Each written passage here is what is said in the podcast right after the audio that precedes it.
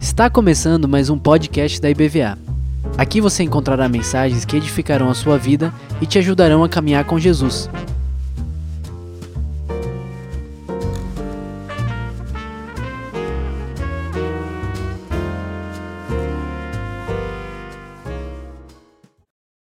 Boa noite, igreja, tudo bem? Vamos orar? Senhor Deus, a gente te dá graças, Pai, pela oportunidade de estar diante do Senhor, Pai, porque ler a Escritura, Senhor, ouvir a Escritura, é estar diante do Senhor, é estar diante daquele que reina sobre toda a terra, Senhor, que reina sobre todas as nações. Por isso, Deus, nós estamos aqui para te adorar e para fazer o seu nome conhecido, ó Rei de toda a terra. Em nome de Jesus, nessa noite, Pai, nós possamos ser quebrados e reconstruídos pela Sua palavra. É o que nós te pedimos, em nome de Jesus. Amém. Gente, é, o título que eu escolhi para essa mensagem aí foi esse aí, né? Quando Aslan chegar. Quando Aslan chegar, tá, o pessoal, tá, talvez tenha um pessoal que esteja se perguntando aí, quem é esse Aslan, né? O que, que é isso? É de comer? É, mas, gente, eu acho que alguns de vocês vão certamente saber, né? Pode passar o slide aí. Não sei se eu tenho um negocinho para passar. Eu tenho um negocinho para passar o slide aqui. Vamos ver como funciona isso. Deixa eu ver se eu consigo. Olha só, olha só. Tá é, então, Aslan é esse personagem, esse leão que vocês estão vendo aí do lado direito da sua tela, é, que é o protagonista aí dessa série de livros infantis do C.S. Lewis, do C.S. Lewis, um escritor cristão da Inglaterra do século passado, chamado As Crônicas de Nárnia. E eu queria ler um, um trecho de um dos livros dessa série, chamado Leão, a Feiticeira e o Guarda-Roupa, para que vocês entendam um pouquinho por que, que eu escolhi esse título para a, a nossa reflexão de hoje, certo? Mas antes de eu ler, eu preciso explicar para vocês o contexto. Né? Nárnia é um mundo que fica escondido dentro de um guarda-roupa, numa casa é, no interior da Inglaterra. E essas crianças que vocês estão vendo aí, do lado esquerdo, no canto inferior, essas crianças, elas descobrem esse mundo, elas entram no guarda-roupa e se veem lá em Nárnia. E quem primeiro entra lá é essa pequenininha aí do lado de cima, né, o lado esquerdo superior aí, Lúcia. Lúcia entra lá e ela quase, né, é capturada pela vilã da história, né, que é a feiticeira branca. A feiticeira branca dominava o mundo de Nárnia há muito tempo e ela tinha feito com que Nárnia agora vivesse um inverno eterno, né? 100 anos aí de inverno, sem nunca ter primavera. Imagine aí o inverno do hemisfério norte, né? Só neve, clima frio, escuro, né? Tudo muito triste e a primavera não voltava, nunca mais voltava. E Lúcia foi a primeira a entrar lá, quase foi capturada pela feiticeira, mas foi resgatada por esse fauno aí do lado direito dela, chamado Senhor Túminos. Senhor Túminos resgata Lúcia e salva ela da feiticeira branca, né? É, e aí, né? O que acontece é que posteriormente o próprio Senhor Túmenos, por ter resgatado Lúcia, é capturado pela feiticeira e ele é aprisionado no palácio da feiticeira branca. E agora os irmãos, né, todos reunidos, estão é, na casa dos castores que você vê aí embaixo, certo? Os castores, senhor e senhora castor, e eles estão é, perguntando aí o que foi que aconteceu com o senhor Túmenos. E eles estão, os, estão descobrindo que o, o senhor Túmenos tinha sido capturado pela feiticeira. E os irmãos estão desesperados porque querem salvá-lo, né? Afinal de contas, o senhor Túmenos tinha sido aquele que salvou Lúcia. E agora? O que nós faremos, né? Então vamos ler o trecho do livro e ver o que, que vai acontecer. Olha só. E o que vão fazer com ele, senhor castor? Perguntou Lúcia aflita. Bem, disse o castor, nunca se sabe exatamente, mas poucos podem dizer que lá entraram na casa da feiticeira branca, né? E de lá conseguiram sair. Estátuas. Dizem que está tudo cheio de estátuas de pedra. O pátio, a escadaria, o saguão, seres que ela transformou. Faz uma pausa, estremeceu, que transformou em estátuas de pedra. Mas, senhor Castor, não podemos, quero dizer, Temos de fazer tudo para salvá-lo? É terrível, por minha causa. Tenho a certeza de que você iria salvá-lo se pudesse, minha menina, disse a senhora Castor. Mas como vai fazer para entrar naquela casa contra a vontade dela e sair de lá com vida? Dela, da feiticeira, né? Mas a gente não pode dar um jeito? perguntou Pedro. Quer dizer, se a gente for disfarçado de, sei lá, vendedores ambulantes ou qualquer outra coisa, esperar que ela saia de casa ou. Puxa vida, a gente tem de achar um jeito. O fauno arriscou-se para salvar a minha irmã, senhor Castor. Não podemos abandoná-lo deixar que façam com ele uma coisa dessas. Não vale a pena, filho de Adão, disse o castor. Nem vale a pena experimentar. Agora que Aslan está a caminho. Olha só, Aslan o leão aí, lembra? Ah, é, fale de Aslan, disseram as crianças em coro. Pois mais uma vez tinham sido envolvidas por aquela estranha sensação que lembrava os primeiros sinais da primavera. Lembra que eles estão em um inverno eterno, né? Então, ouvir sobre Aslan parecia fazer com que a primavera chegasse e que parecia trazer notícias maravilhosas. Aslan, exclamou o senhor Castor. Então não sabem? Aslan é o rei, é o verdadeiro senhor dos bosques. Embora já há muito esteja ausente, desde o tempo do meu pai e do meu avô, agora chegou a notícia de que vai voltar. Neste momento mesmo está em Nárnia. Ele dará um jeito na feiticeira branca, não se preocupem. Ele, e não vocês, meus filhos, há de salvar o senhor Túminos. E se ela transformar também ele numa estátua de pedra? perguntou Edmundo. Deixa com ele, filho de Adão. Não é tão fácil assim, respondeu o senhor Castor, caindo na gargalhada. Transformar Aslan em pedra? Se ela conseguir manter-se de pé diante dele, olhá-lo com a cara, olhado cara a cara, já é coisa para dar, já é caso para dar-lhe parabéns. Não, não. Ele vem botar tudo nos eixos. Assim diz um velho poema que costumamos cantar. E olha só, esse é o poema que inspirou o título do que eu vou falar aqui hoje. O mal será bem quando Aslan chegar. Ao seu rugido a dor fugirá. Nos seus dentes o inverno morrerá. Na sua juba a flor há de voltar. Quando vocês virem Aslan, hão de entender tudo. Gente, Lewis, como eu falei, C.S. Lewis era um cristão e ele escreveu é, as crônicas de Nárnia como é, uma releitura né, da história do Evangelho, da história que a gente vê registrada na Escritura. Aslan, em Nárnia, é Jesus. Né? E o que a gente está vendo aqui é a expectativa dos narnianos acerca da volta de Jesus, né? Acerca da vinda de Aslan, do verdadeiro rei. A feiticeira branca estava dominando Nárnia naquele momento, mas o verdadeiro rei não era ela. O verdadeiro rei era Aslan, que estava de voltar, assim como nós cristãos esperamos Jesus, que está para voltar. Né? É, quando Aslan chegar, as coisas vão ser diferentes. Quando Aslan chegar, as coisas vão mudar. Gente, o que eu quero ler com vocês aqui hoje é o Salmo 98. Vou pedir para vocês já irem abrindo o Salmo 98, certo? Mas é, olha só, que interessante a gente pensar aqui sobre o Salmo 98 hoje, porque o que é, esse texto que a gente vai ler, né, ele diz é algo que é bem semelhante. O Salmo 98 ele se encontra no contexto é, de Israel, a nação que é aí um dos protagonistas do drama bíblico, né?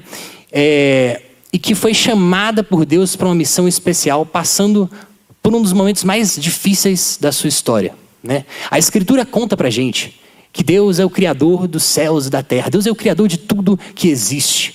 E Ele nos criou a nós, seres humanos, para viver com Ele, para estar em relacionamento com Ele. Mas nós o abandonamos, nós rejeitamos a Deus. E por causa disso, todo o mundo está em caos. O mundo e, os, e a nós, seres humanos, né? O mundo, a criação e nós, seres humanos. Como Nárnia também estava em caos no inverno eterno que ela estava vivenciando. E aí, a Escritura diz que Deus, podendo então descartar a nós, né, que o rejeitamos, não desiste de nós facilmente como Aslan, ele também estava numa missão para resgatar a nós e ao seu mundo, o mundo que ele criou. Deus está numa missão para resgatar a nós e a sua criação. Esse mês, a gente vem falando sobre missões. A gente vem falando sobre missões como esse nosso movimento em direção àquele que precisa do amor de Deus. Mas é sempre bom lembrar que a nossa missão, ela começa com uma missão de Deus para conosco. Deus é quem é o missionário primordial, o missionário por excelência. A missão primeiro é de Deus e só depois é que ela passa a ser nossa, porque Deus escolhe Israel para estar com ele e fazer parte dessa missão. Deus estava Deus estava é, planejando resgatar todas as nações da terra e trazê-las de volta para si. E aí ele convida Israel, ele chama Israel para estar com ele, para ser esse instrumento a família desse, desse cidadão chamado Abraão, a nação de Israel, para ser a ferramenta por meio da qual as nações do mundo conheceriam a Deus. Israel tinha de falar, Israel tinha de anunciar as grandes coisas que Deus estava fazendo. E assim também é nossa, nossa missão é, se, se, se desenvolve, meus irmãos, porque, é, como vocês podem ver, deixa eu só passar aqui. Isso. Como vocês podem ver aí nesse slidezinho que eu coloquei, o esqueminha, né? A escritura fala de Israel como sendo o princípio né, no Antigo Testamento do povo de Deus que, do qual hoje nós fazemos parte. Vocês estão vendo essas duas setas aí em cima, né? Israel e os gentios. Gentios não são pessoas muito educadas. Gentios são pessoas que não são Israel, de parte de Israel, né? não são israelitas de, de etnia, de nascença. Mas a Escritura ela fala que Deus construiu um povo que começou com Israel, mas do qual hoje nós, a igreja, faz parte. Né? E Deus, ele liberta Israel do Egito, onde ela vivia na escravidão, para começar essa história que hoje terminaria em nós, que chegaria em nós, onde nós estamos. E aí, Deus resgata Israel do Egito, coloca Israel na terra prometida. Israel vivia como escravo, Israel não tinha condições nenhuma né, de, de ser um instrumento para abençoar todas as nações. Era uma nação de pessoas escravizadas que não estavam sofrendo e precisavam de ajuda eles mesmos. Mas Deus os liberta e os faz um instrumento poderoso para alcançar as nações. E aí a gente é, chega nesse entendimento de que Deus né, estava é, operando sua missão através do resgate de Israel, que resgataria também as nações, certo? É, só que agora Israel está numa situação complicada, que acontece ali, ó, naquele meiozinho, eu esqueci de colocar, mas Israel tinha abandonado a Deus. Assim como a humanidade toda abandonou a Deus no começo, Israel também abandonou a Deus. Israel tinha se afastado de Deus e tinha se voltado para outros deuses, praticado a injustiça, em vez de abençoar as outras nações, né, trazer as outras nações de volta para Deus, Israel tinha se tornado tão ruim ou pior que as outras nações. Às vezes a gente faz isso, né? Às vezes a gente é chamado por Deus para fazer parte da missão dele e aí a gente parece que trabalha contra a missão dele. Deus chama a gente para poder alcançar os perdidos que precisam do amor de Deus e parece que a gente, na realidade, é, se torna igual a eles. Né? E, e agora? E agora? Que esperança teria Israel nesse momento de fracasso? Porque depois que eles se afastam de Deus, Israel basicamente deixa de ser a nação gloriosa que Deus já tinha feito ser. No ano de 586 antes de Cristo, a cidade de Jerusalém, que era a capital da nação, ela é destruída e aí todo mundo, é, uma boa parte do, dos, dos, israelitas, eles são levados prisioneiros para Babilônia, que havia é, que havia sitiado a cidade.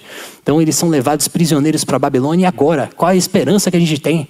Né? A gente foi chamado para uma grande missão e a gente fracassou. Agora a gente não tem nem mais uma nação, não tem nem mais um templo, não tem nem mais onde adorar a Deus. Né? A gente começou escravo, Deus nos libertou e agora a gente voltou a ser escravo porque abandonou a Deus. Agora já foi, não tem mais esperança. Não sei se vocês já tiveram num momento assim na caminhada de vocês. Um momento que parece meio sem esperança, um momento que parece de fracasso total. Né? Você fracassou com Deus, você fracassou com as pessoas que você deveria abençoar, e você agora vai ter que lidar com as consequências dos seus erros, que vão causar muito sofrimento para você, como foi o caso de Israel. Então, essa, essa palavra, essa mensagem de hoje, quando Aslan chegar, ela tem esse objetivo de nos mostrar, de fazer com que talvez a gente entenda, né? A gente saia daqui hoje entendendo por quê que o fato dessa missão ser a missão de Deus muda tudo. Essa missão que é primeiro de Deus e só depois nossa. O fato dela ser primeiro de Deus muda tudo. E olha só, vamos ver. Então vamos ler a partir, a partir do verso 1, o Salmo 98, para a gente entender um pouquinho o que que tá, é, o que que os israelitas começaram a pensar nesse momento, né? O que está acontecendo com eles? Esse salmo tem, tá, foi escrito e foi pensado para esse contexto. Cantem ao Senhor um novo cântico.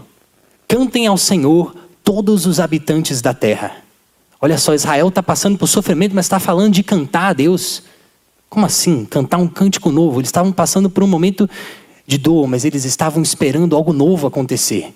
E esse momento novo que Deus estava para fazer começar significava que o cântico que eles tinham de cantar tinha que ser novo também. Deus está fazendo novas todas as coisas, meus irmãos. Se a gente percebe que a gente fracassou na missão, a gente pode lembrar com fé de que Deus está fazendo novas todas as coisas.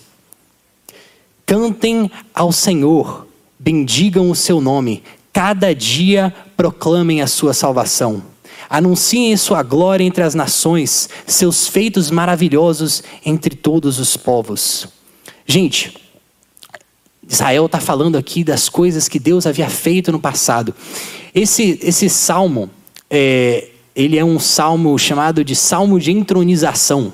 Os estudiosos classificam esse salmo assim, porque ele era um salmo que era utilizado em uma espécie de dramatização da coroação de Deus, como se o Deus rei estivesse voltando para a sua nação, para o seu reino, para o seu domínio. Né? Então ele era cantado como uma espécie de, de drama, de, de encenação, em que Deus é, ele era representado como estando voltando para o lugar que ele dominava, que, em que ele era rei. Gente, eles estão falando aqui de quando Aslan voltar quando o rei chegar. Israel tinha fé enquanto, enquanto declamava essas palavras, porque eles sabiam que a missão eles tinham fracassado, mas a missão não era deles, a missão era de Deus. Deus não fracassou, Deus não vai fracassar. A gente pode até errar e fazer tudo errado, meus irmãos, mas a missão é de Deus e vai continuar. E Deus vai ser bem sucedido. Israel talvez estava olhando para si e estava pensando assim: meu Deus, a gente estragou tudo. Mas, mas calma, calma, tem esperança. Deus é o dono da missão e Ele vai fazer dar certo. E aí eles estão falando disso agora, cantem ao Senhor, bendigam o seu nome. Cada dia proclamem a sua salvação. Porque Deus, Ele vai voltar e Ele vai fazer com que a gente saia dessa. Eles estavam prisioneiros na Babilônia, mas eles estavam falando: a gente vai sair dessa, porque a missão não é nossa, a missão é de Deus. Os missionários às vezes fracassam, mas o, o, missionário não fracassa. E a missão vai ser bem sucedida. E aí eles falam: anunciem a sua glória entre as nações, seus feitos maravilhosos entre todos os povos. Então dá, meus irmãos, para falar, dá para poder pregar e anunciar as coisas que Deus tem feito, porque a missão vai ser bem sucedida. Então Israel tinha essa esperança de que Deus ele iria resgatá-los do exílio. Deus os iria tirar de lá, né? É, e Deus, essa esperança de Israel é a nossa esperança também, porque a gente espera pelo retorno de Jesus Cristo, a gente espera pelo retorno do Filho de Deus. Né? Um dia Deus vai né, colocar tudo nos eixos. Quando Aslan chegar, o mal será bom, será bem. Né? É, o, na, na, ao seu rugido a dor fugirá. Deus há de voltar e quando ele fizer isso, as coisas vão ser ajeitadas, a missão vai ser concluída. Então, isso que Israel, a expectativa de Israel é a nossa expectativa também. E aí, a gente é, continua aqui ouvindo o que as, as palavras de, de, dos israelitas vão nos ensinar. Olha só, porque o Senhor é grande e digno de todo louvor mais temível do que todo. Eita, Peraí, desculpa, gente. Eu estava lendo o salmo errado. Eu nem tinha percebido. Olha só. É... Uh. Pronto. Mas olha só. É... Aclame ao Senhor, vestido verso 4. Aclame ao Senhor todos os habitantes da terra, louvem-no com cânticos de alegria ao som de música. Ofereçam música ao Senhor com a harpa, com a harpa e ao som de canções, com cornetas e ao som de trombetas. Exultem diante do Senhor, o Rei. Gente, Israel agora está fazendo o que eles deveriam fazer desde sempre. Eles estão anunciando as nações e falando para elas cantarem com eles. Eles estão falando aqui: aclamem ao Senhor todos os habitantes da terra, louvem-no com cânticos de alegria e ao som de músicas. Gente, os israelitas agora eles estão fazendo a sua parte na missão, porque eles sabem que quando Aslan chegar, quando Deus retornar, então as, vai, as coisas vão funcionar. Então tem motivo ainda para anunciar a glória do Senhor entre as nações. Tem motivo ainda para anunciar o que Deus há de fazer, porque eles sabem que a missão não fracassou, embora eles estivessem errado. Então, embora eles tivessem fracassado, há ainda esperança. Às vezes na nossa vida está tudo errado. Parece que nada está dando certo e a gente está passando por momentos difíceis, mas o Senhor vai vai fazer a missão ser cumprida. Então a gente tem motivos para anunciar a glória do Senhor entre as nações. E aí, terminando aqui, a partir do, do verso, é, do verso 7, ressoe o mar e tudo o que nele existe, o mundo e os seus habitantes. Batam palmas os rios e juntos cantem de alegria os montes. Cantem diante do Senhor, porque ele vem. Vem julgar a terra, julgará o mundo com justiça e os povos com retidão. Gente, olha só, eu falei para vocês no começo que o nosso pecado, ele afetou não só a nós, mas também todo mundo, toda a criação. E aqui a gente vê Israel falar sobre esse dia em que o Senhor retornaria e por causa disso, até a criação seria é, beneficiada, a criação também se junta a Israel em louvor, se junta às nações em louvor a Deus. A, a notícia de que Deus voltaria essa boa notícia de que Deus voltaria, ela é a notícia que alegra os homens e o mundo e a criação, porque Deus há de fazer tudo funcionar, Ele vai colocar tudo nos eixos, como fala aí o Senhor Castor. Gente, são três coisas aí que esse salmo ele nos ensina, certo? Três coisas pelo menos. É, primeiro, quando Aslan chegar, ele vai nos salvar. Ele vai nos salvar, por quê? Porque ele vai resgatar o seu povo. Israel estava no exílio, mas tinha a convicção de que Deus os tiraria daquela situação. Deus tinha chamado eles para um propósito maior e eles tinham falhado, mas a missão é de Deus. Gente, Deus é fiel, ele é misericordioso e o amor dele, a paciência dele são inesgotáveis. Ele não desiste de nós facilmente. Ele não desiste da gente facilmente. A gente, é, muitas vezes, eu pelo menos, a gente é tentado a perder a esperança quando a gente percebe ser pecador e não santo, quando a gente percebe ser fracassado, né? Mas o Senhor, ele é muito, muito bom e paciente conosco, porque Ele tem por nós um amor fiel, um amor leal, um amor que busca a gente para se comprometer conosco, estar ao nosso lado. Antes de Israel escolher a Deus, Deus escolheu a eles.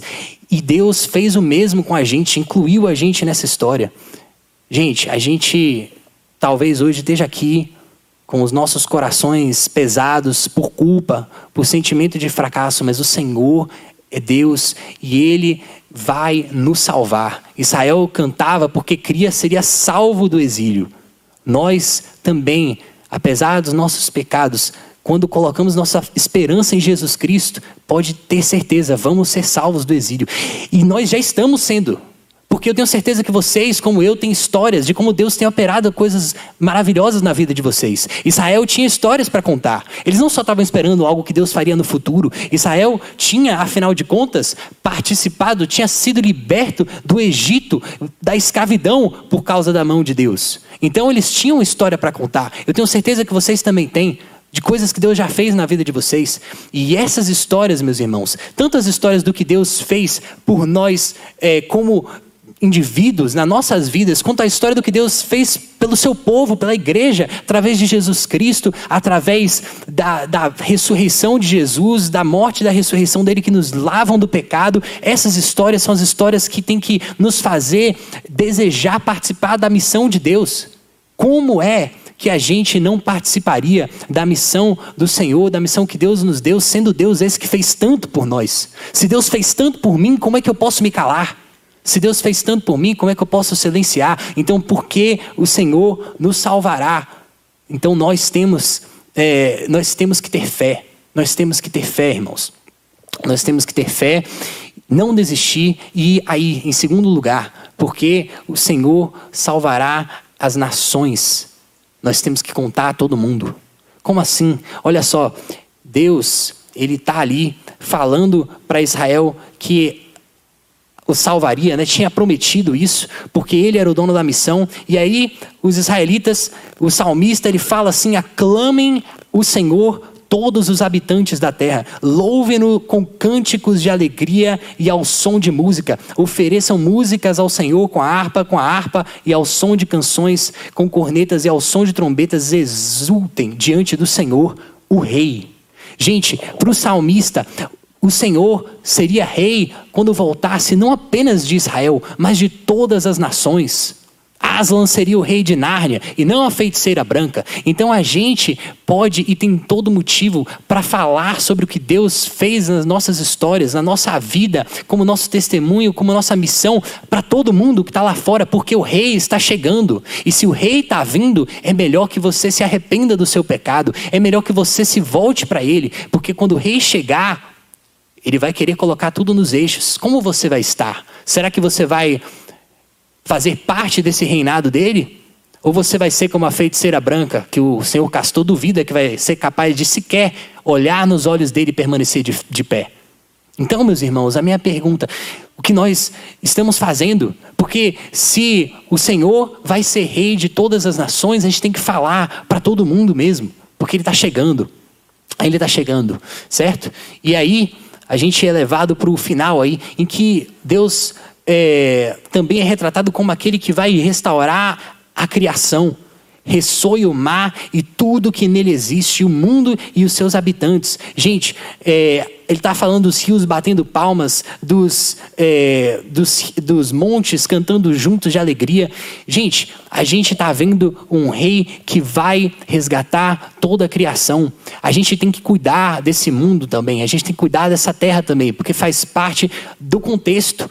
Né? Se Deus ele vai voltar para poder resgatar a nós e ao mundo, então faz sentido que a gente cuide do mundo. E é, é por isso que Israel tinha é, na sua na sua lei, no seu código legal, eles tinham é, regras sobre como eles precisavam cuidar da terra, cuidar dos animais. Israel, por exemplo, tinha toda semana que dar descanso aos seus animais, não podia trabalhar eles, não podia colocar eles para carregar o fardo e, e sobrecarregá-los todos os dias da semana. O sábado era descanso para homens e para animais todos os anos, eh, desculpa, a cada sete anos, no, no, ano final, Israel deixava de trabalhar a sua terra, deixava de cultivar os campos, né, para que os animais e a terra pudessem descansar. Porque eles sabiam que a esperança futura para Deus, para a volta do rei, tem a ver não só conosco, mas com todo o mundo, que vai ser liberto da inutilidade né, sob a qual ele se encontra agora, a qual ele foi submetido. Gente, é, só que tem uma. Isso tudo tem a ver com aquele dia em que Aslan vai voltar. Só que uma surpresa que a Bíblia nos dá é a de que Aslan, ele em um certo sentido, já voltou. Abra comigo aqui, lá no, no livro de Atos, certo? É, o livro de Atos que diz assim, Atos 2, versos 32 a 33 e também o 36. É, o apóstolo Pedro está anunciando né, o que Jesus havia feito. E ele está falando com a população de Jerusalém. E ele usa essas palavras aqui. Né, população de Jerusalém que tinha participado os líderes de Jerusalém tinham participado do assassinato de Jesus, o assassinato do Filho de Deus. E é, Pedro está falando para eles: olha só, não acabou quando Jesus foi enterrado, não acabou quando colocaram ele no túmulo. Deus, Deus ressuscitou ele dentre os mortos. Deus levantou ele do túmulo, Deus levantou ele, trouxe ele de volta. E olha só como ele fala aqui a partir do verso 32: Foi esse Jesus que Deus ressuscitou, e todos nós somos testemunhas disso. Ele foi exaltado ao lugar de honra à direita de Deus. E conforme havia prometido, o Pai lhe deu o Espírito Santo que ele derramou sobre nós, como vocês estão vendo e ouvindo hoje. Pedro fala que Jesus foi exaltado à direita de Deus, né, que era o lugar do rei, o lugar é, dos reis antigos se pensava era a direita dos deuses, né? É, e Deus, o que Pedro está falando aqui é que Jesus se tornou rei. Jesus se tornou rei. E ele não deixa dúvidas no verso 36, porque a palavra Senhor, Kyrios, no, no grego antigo, era, que era usada para se referir a César, o imperador, Pedro dá uma nova utilidade para ela, a palavra Senhor. Olha só. Portanto, saibam com certeza todos em Israel que a esse Jesus que vocês crucificaram, Deus o fez Senhor e Messias. Messias era uma palavra hebraica que tinha a ver com o rei também. O, rei, o Messias seria um rei. Então Deus tá, Pedro está falando aqui que toda a casa de Israel saiba que esse Jesus que vocês crucificaram, Deus fez rei. Aslan chegou. O reino já está aqui. O reino já começou. Em um certo sentido, a gente já está vivenciando o reino, porque Jesus já foi ressuscitado dos mortos, está à direita de Deus. E o que, que isso muda? O que, que isso deixa a nossa missão ainda mais, é, ainda mais profunda, ainda mais, é, ainda maior. Se vocês conseguirem passar o slide para mim aí, que não está indo. Obrigado, galera. É, gente, o que está acontecendo aqui? É que agora, né, a gente vê naquele finalzinho ali que a vinda de Jesus já foi um ato de libertação da parte de Deus. Na verdade, Deus já está fazendo algo. A missão que vocês viram, né? Quando o rei chegar, bom, ela já começou, porque o rei já chegou, o rei já está reinando, Jesus já está à direita de Deus. O evangelho não é só a história de que um dia Deus vai reinar, mas a história de que ele já começou a reinar a partir de agora. Isso reforça todos os pontos que a gente já mencionou antes. Gente, se a gente precisa é, saber que Deus já está reinando, então a gente pode é, ter ainda mais fé, ainda menos medo. Se a gente já sabe que Deus já está reinando, a gente pode é, ter ainda mais convicção sobre a nossa salvação, sobre que, o fato de que nós seremos livres do exílio. Né? O, o, o salmista fala aqui Cantem ao Senhor o novo cântico, pois ele fez coisas maravilhosas. A sua mão direita e o seu braço santo lhe deram a vitória. Não é só uma coisa sobre o futuro, é uma coisa que Deus já está fazendo. Deus ressuscitou Jesus dentre os mortos. Jesus reina na minha vida, ele reina no meu coração. Jesus, ele faz milagres na minha história, ele transforma vidas, ele salva pessoas, ele traz gente para a igreja todos os dias, ele muda, ele muda o contexto de alguém, ele muda o destino de alguém que tava, é, tinha tudo para dar errado nessa vida, mas ele restaura, ele restaura famílias destruídas. E essa, essa, esse, esse fato mostra para gente: Deus já reina, Deus já está reinando. Ele já está tomando de volta o reino que é dele por direito. Aslan já está em Nárnia.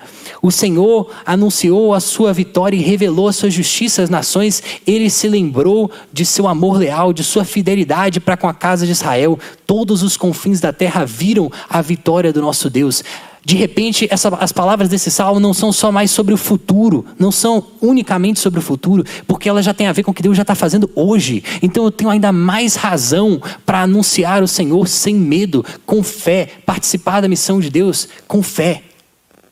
E aí o salmista fala de novo: aclamem o Senhor, todos os habitantes da terra, louvem-o com cânticos de alegria, ao som de música, ofereçam música ao Senhor com a harpa, com a harpa e ao som de canções, com cornetas e ao som de trombetas, exultem diante do Senhor, o Rei. Gente, se Deus já está reinando, tem muito mais motivo para as nações exultarem, porque Deus já está já está operando nelas já está enviando missionários, já tem nações que é, viviam em trevas vendo a luz, já tem governos totalitários sendo é, é, transformados pelo agir de Deus na história da política de uma nação, tem, já tem locais onde a pobreza e a desigualdade reinavam que estão sendo feitos mais justos, já tem pessoas que passavam fome sendo alimentadas, já tem pessoas que sofriam violência sendo libertas. Deus já está fazendo algo nas nações a partir de agora. Não tem a ver só com o futuro, tem a ver com hoje também. Deus já está operando. Tenho ainda mais motivo para anunciar o evangelho a todos. Porque não é só, olha, o rei vai chegar, é melhor você se arrepender. Tem isso também. Mas é é, é, é, o rei já chegou. Você sabe hoje quem é o seu rei, ó nações. Se voltem para ele, porque o rei já está reinando, ele é o meu rei e é o rei de vocês também. Arrependam-se e creiam no evangelho. Essa é a história que começou, que já está acontecendo, Deus já está operando. E por fim, ressoe o mar e tudo que nele existe. O mundo, né, a Etiópia era um país quase totalmente coberto por florestas. Infelizmente, hoje, por causa da agricultura, por causa do, do, do cultivo desmedido, só 10% da mata original restou. E uma boa parte desses 10% ainda existem por causa disso aí, das igrejas. A tradição etíope entende que as igrejas, arquitetonicamente, elas precisam lembrar o Éden. Porque Deus, Ele é, fez o mundo para que os seres humanos e a criação vivessem em harmonia com Ele. E porque Deus, um dia, o Rei, quando voltar, há de restaurar a criação também. Mas não é só isso. Se Deus um dia vai fazer isso, e Deus já começou a reinar desde agora, então já tem motivo para cuidar da criação desde agora. Deus já está reinando e a sua igreja já está fazendo diferença também aí no cuidado com a criação. A igreja da Etiópia é um exemplo para nós, né? Eu coloquei esse QR code aí, né? É, depois vocês podem é, ver nos nossos avisos tal, também fala sobre isso. É, o, nosso, o nosso projeto Jerusalém está aí iniciando agora um cuidado com o meio ambiente também através da área ambiental. Então a gente vai estar tá indo para as praias, vai estar tá limpando. É só o começo, eu espero que a gente possa fazer mais. Mas Deus, Ele já está reinando, gente. E se Ele já está reinando, então os, as florestas, a natureza já tem que estar tá batendo palma. Vamos dar motivos para ela bater palma também. Mas, gente, eu preciso lembrar a gente de que, no final das contas, né? É, Aslan ainda não voltou totalmente. Ainda tem mais a fazer. O fato de que Jesus já é Senhor e Cristo, o fato de que Ele já está reinando, o fato de que Ele já foi ressuscitado dos mortos, o fato de que a igreja já está fazendo a diferença no mundo, Deus ajude, é, não mudam a verdade de que ainda há muito a se fazer. E isso é um chamado para nós. É a nossa missão. Esse mês a gente tem falado sobre missões.